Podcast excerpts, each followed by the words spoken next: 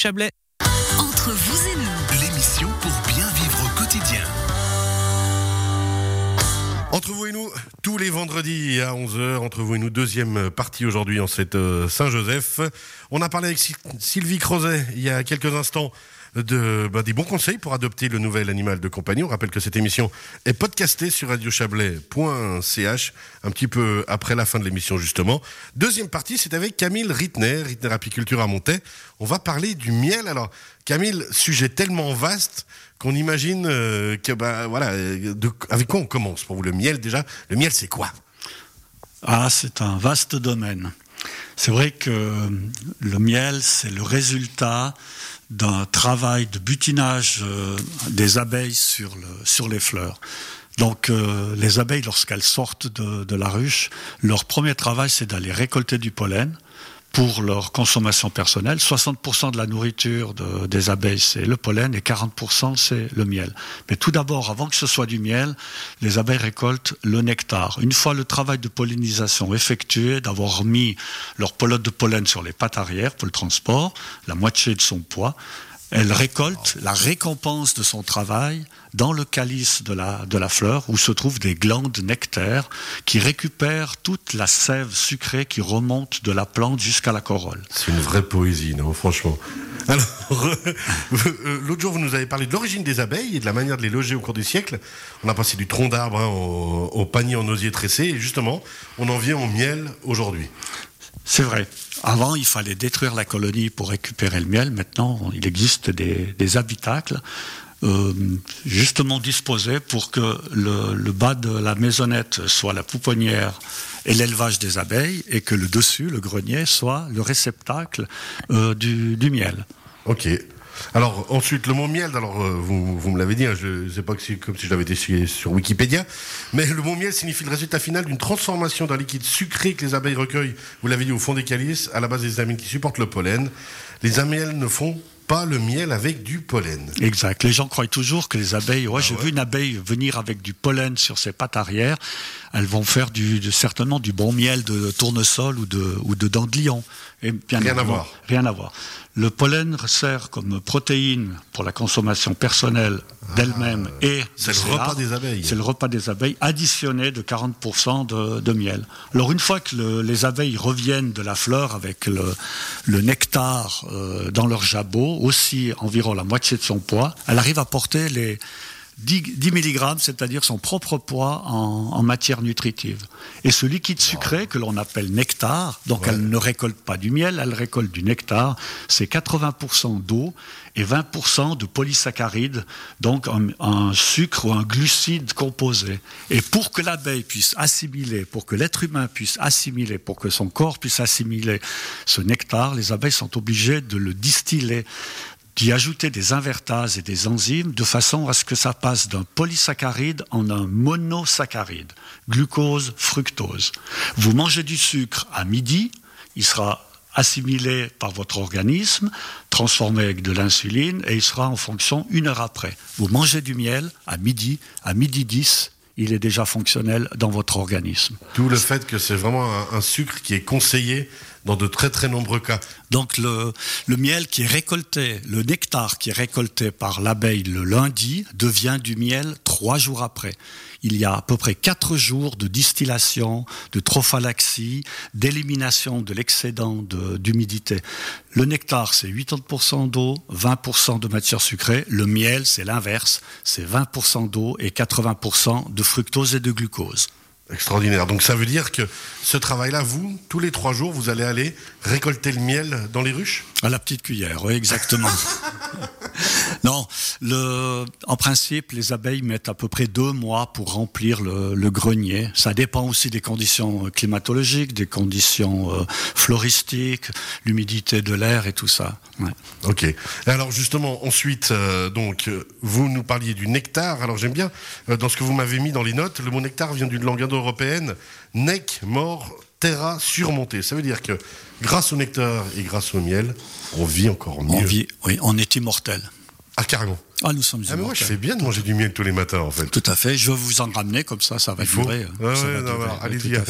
Et c'est un des rares mots de, de la langue mondiale qui se prononce la même chose dans, dans, dans toutes les langues. Dans toutes les un langues. Un peu comme Kodak. Euh, c'est une, une invention qui, qui, est faite pour euh, être reconnue dans, dans, dans, le monde entier, dans toutes les langues, indo-européennes, cyrilliques et, et partout. Alors, pour en revenir justement au miel, euh, vous, vous, nous disiez l'abeille porte sur elle en une quantité euh, de nectar équivalent à son poids, 10 mg, 5 mg de nectar, 5 mg de pollen. Il faut donc 100 000 vols d'abeilles pour fabriquer 1 kg de miel. Elles sont bosseuses quand même. Elles sont bosseuses, oui. C'est 10 vols par jour pour 10 000 butineuses. Et en considérant 1 km pour aller butiner, 1 km pour revenir, le kilo de miel représente le kilométrage d'environ 5 fois le tour de la Terre pour 1 kg de miel.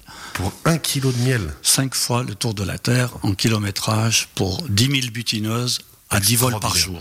Alors c'est là où on sait qu'actuellement les abeilles sont à la peine, justement parce qu'elles manquent de plus en plus de ressources, on manque de fleurs, on manque de tout ce qu'elles ont besoin justement pour pouvoir produire ça. Est-ce que on sent qu'elles doivent aller de plus en plus loin? Ça devient compliqué aussi, parenthèse? Euh, Il faut savoir que pour euh, avoir un bon rendement avec un rucher, il faut si possible le mettre dans un rayon de 2 km des plus grandes sources de, de nectar. Euh, d'où le fait, par exemple, vous, d'être euh, bah, d'être proche de la nature sur un coteau. Ou bien alors au, pied de la montagne. Vous descendez par exemple euh, le, long du Rhône, vous voyez entre Murat et Saint-Gingolf, au pied du mont, des, des, ruchers qui sont installés pour que les abeilles puissent butiner dans la plaine du Rhône avec le miel de Dandelion et de Colza ou de Phacelia, et ensuite pouvoir grimper sur les montagnes à un kilomètre d'altitude pour butiner du tilleul, du châtaignier, du, du, rhododendron. On les déplace même aussi en, en, altitude pour avoir un miel encore plus fin, un miel de montagne. Oui, il y a vraiment différents types de miel, on va continuer à en parler. Mais notre butineur préféré, José Fernandez, je vous ai vu lever le doigt, vous avez une question?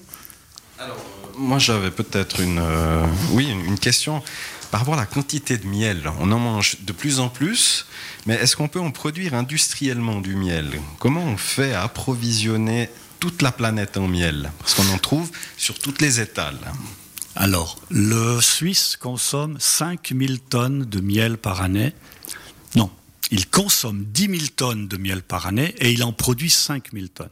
Ah donc il y a donc, déjà de base. Il y a, euh, on a le, le Suisse euh, mange de 50%, le, la totalité de ce qu'il produit et doit en importer des pays d'Amérique du Sud ou d'Australie, de Nouvelle-Zélande et, et, et, aussi de, de Chine pour euh, compenser les 5000 tonnes qui, qui, manquent.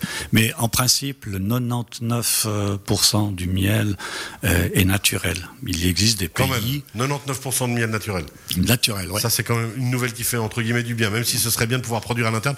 Vous nous le disiez hein, dans une émission précédente il y a quelques semaines de ça, qu'idéalement on pourrait produire les 10 millions de tonnes mmh. si, euh, ben voilà, si plus de gens se mettaient à l'apiculture. À l'apiculture, bien sûr, parce qu'il y, y, a une perte. Euh, incommensurable sur, sur, sur, cette planète. On pourrait récolter le double de ce que l'on récolte si on avait le potentiel pour aller butiner. Simplement en mettant plus de ruches. En mettant plus de ruches. Oui. Sylvie Crozet, vous aviez une question? Oui, moi j'avais une petite question j'ai vu qu'il y avait plusieurs sortes de miel. Donc il y en a des coulants, il y en a des crémeux. Qu'est-ce qui fait qu'un miel sera plus crémeux, plus, plus dur? Parce qu'il y a des miels très durs qui sont pas faciles à, mettre sur la tartine. euh, le miel euh, coulant qu'on met plutôt dans le thé ou comme ça Moi j'ai un miel que lorsque vous le tartinez puis vous laissez tomber la tartine, le miel ne tombe pas sur le sol. Il reste dessus. Le, il le est pain, contre la loi de Murphy. Exactement. Extraordinaire. Ouais. Non, l'homme n'intervient pas dans la fabrication du miel ou dans, la, dans sa conservation. Il peut intervenir que dans la qualité, la, la, la, flexibilité du miel. On peut le brasser de façon à couper le, la, la, molécule de cristallisation de façon à ce qu'il soit beurrable, comme on dit. Mais naturellement, le miel, il se cristallise, sauf si c'est du miel d'acacia ou du miel de sapin. Il faut dire que la composition du miel, c'est fructose-glucose. S'il y a beaucoup de fructose, le miel ne cristallise pas. S'il y a beaucoup de glucose, le miel cristallise. Et c'est indépendamment de l'apiculteur et indépendamment de l'abeille. C'est la fleur putinée qui détermine la cristallisation ou la liquéfaction de son, du miel. Okay. Dans le même ordre. Dans le même ordre d'idée, euh, Camille, excusez-moi, oui. je me souviens que vous nous expliquiez la dernière fois aussi que si on, comme moi, on adore, moi par exemple avec la sauge du jardin, j'adore me faire des thés de miel et de sauge, mais qu'on doit faire très attention à la température de l'eau. Tout à fait. Il faut éviter, il faut toujours mettre le, le miel dans un produit tiède et non pas chaud. Au goût, vous avez vous n'allez pas avoir la, vous n'allez pas avoir la, voir la différence, mais vous, le, le, votre organisme n'aura pas toutes les, les, les oligo-éléments, les vitamines, les, les, Tous les acides aminés. nutriments essentiels qui sont dans le miel, parce qu'on rappelle oui. que le miel est vraiment un fournisseur de nutriments essentiels. Essentiel, tout à fait, oui. José Fernandez, grand amateur de miel comme moi aussi. Ah oui, moi j'adore ça. Oui, oui. euh, D'ailleurs, Camille le sait, on a souvent parlé. Vous, vous êtes bons copains. Euh, non, moi j'adore le miel et puis c'est vrai que je l'ai fait aussi découvrir à mes enfants qui, qui aiment beaucoup. Une recette absolument basique euh, Ouais, qui à consiste à, mettre du beurre, du miel, mélanger ensemble et coucher ça sur une tartine. Ouais. C'est une merveille. Et sur un croissant, sur un croissant le Par dimanche exemple, matin. peu Et puis importe si le support. Ouais. Si les gens aiment le miel liquide, ils peuvent l'acheter tout de suite quand il est liquide, comme tous les miels, ils peuvent le mettre au congélateur. C'est juste vous Et vous le ressortez une année, deux ans après, il restera toujours Il liquide, mais après il reprendra euh, sa solidification en fonction de l'origine euh, des fleurs. Toujours euh, en fonction justement de l'origine, vous le disiez, sapin, acacia ou autre, Exactement, ou autre fleur. ou autre fleur euh, typiquement. Le sujet passionnant hein, quand même. Oui, et le miel, c'est aussi un médicament. Ouais. Notre euh, druide n'étant pas là, je, je prends le relais, mais c'est- aussi un, un, un produit qui améliore la santé en Quoi fonction des sources euh, où, où l'abeille va butiner. on- il y a des, des aspects curatifs hein, Ouais. du miel, que, ne serait-ce que pour la peau. Euh, mais aussi en voie interne pour l'organisme, renforcer l'organisme. euh, Il existe à Limoges une aile de l'hôpital de Limoges où les condamnés par la médecine, qui ont des nécroses ou des plaies inguérissables, se font soigner avec du miel.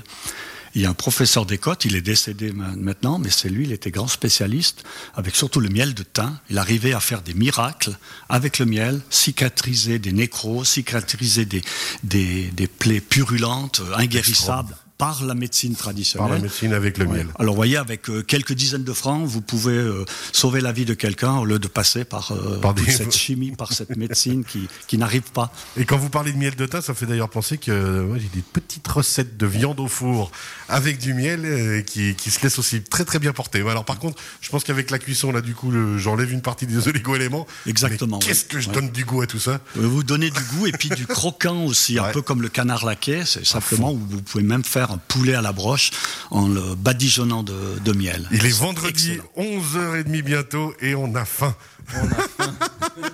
Merci beaucoup Camille Rittner.